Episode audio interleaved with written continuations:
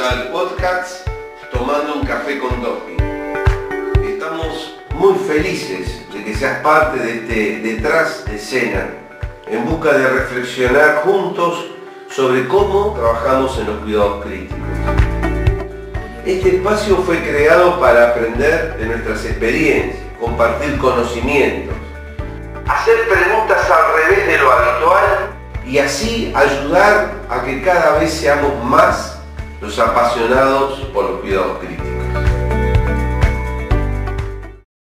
Allá por el 1974, unas primeras guardias en un hospital regional del Gran Buenos Aires, tomábamos la guardia a las 10 de la noche y se hacía la recorrida, todos los médicos, con el médico interno que era el jefe de la guardia.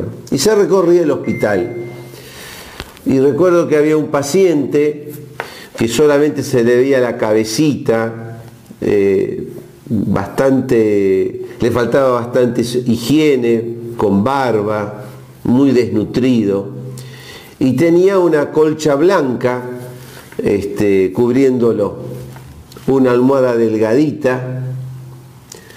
Me acuerdo que no sé, alguien hizo el comentario, que lo había pasado la guardia anterior, y recuerdo que en, ese, en esa colcha blanca había dos puntos negros que eran dos moscas. Y uno de los médicos con más experiencia, mucho mayor que yo, mirado Pico, este es el signo de la mosca. Esta noche se muere. Yo la verdad que, claro, era brutal, tan grande mi ignorancia de todo, que no entendía por qué me lo decía, si era en serio, si era una broma.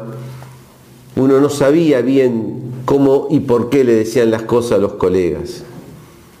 Ha cambiado mucho eso hoy en día.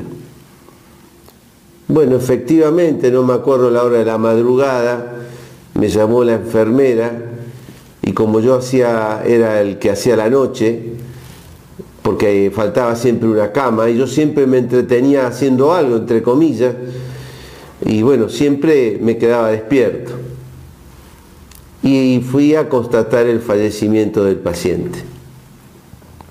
Bueno, después, eh, en base a la búsqueda, porque en esa época no había internet, este, y bueno, preguntando, bueno, parece ser que la mosca, eh, digamos, tiene el atrevimiento de anticipar quién se va a morir y cuando adivina o sabe quién va a fallecer, deposita sus huevos en las fosas nasales, en los orificios auriculares. Y es por eso que se llama el famoso signo de la mosca. Imagínense ustedes, yo, todos nosotros internados en un hospital con moscas en nuestra habitación. Bueno, así era, eh, digamos, la vida real de un hospital público en la década del 70. Creo que muchas cosas han cambiado y espero que nunca tengan que ver u observar el signo de la mosca. Más allá de las posibles consecuencias, eh, habla de que no es un hospital que cuida a los pacientes, ya que no debe haber moscas en un hospital. Les dejo estas reflexiones y este recuerdo que a pesar de los años siempre, siempre me sigue acompañando. Hasta recuerdo cómo estaba ubicada la cama en esa sala enorme que tenía tantas y tantas camas con pacientes, en que los vivos veían, los pacientes vivos que no dormían, contemplaban cómo un compañero, entre comillas, otro paciente había fallecido. No se tenía en cuenta absolutamente nada de lo que podía sufrir un ser humano enfermo, ver a otro enfermo al lado de él que fallecía. Todavía me consta que hoy sigue a veces sucediendo en algunos lugares de nuestro país. Es tremendo. Pensemos en un futuro mejor solidarios.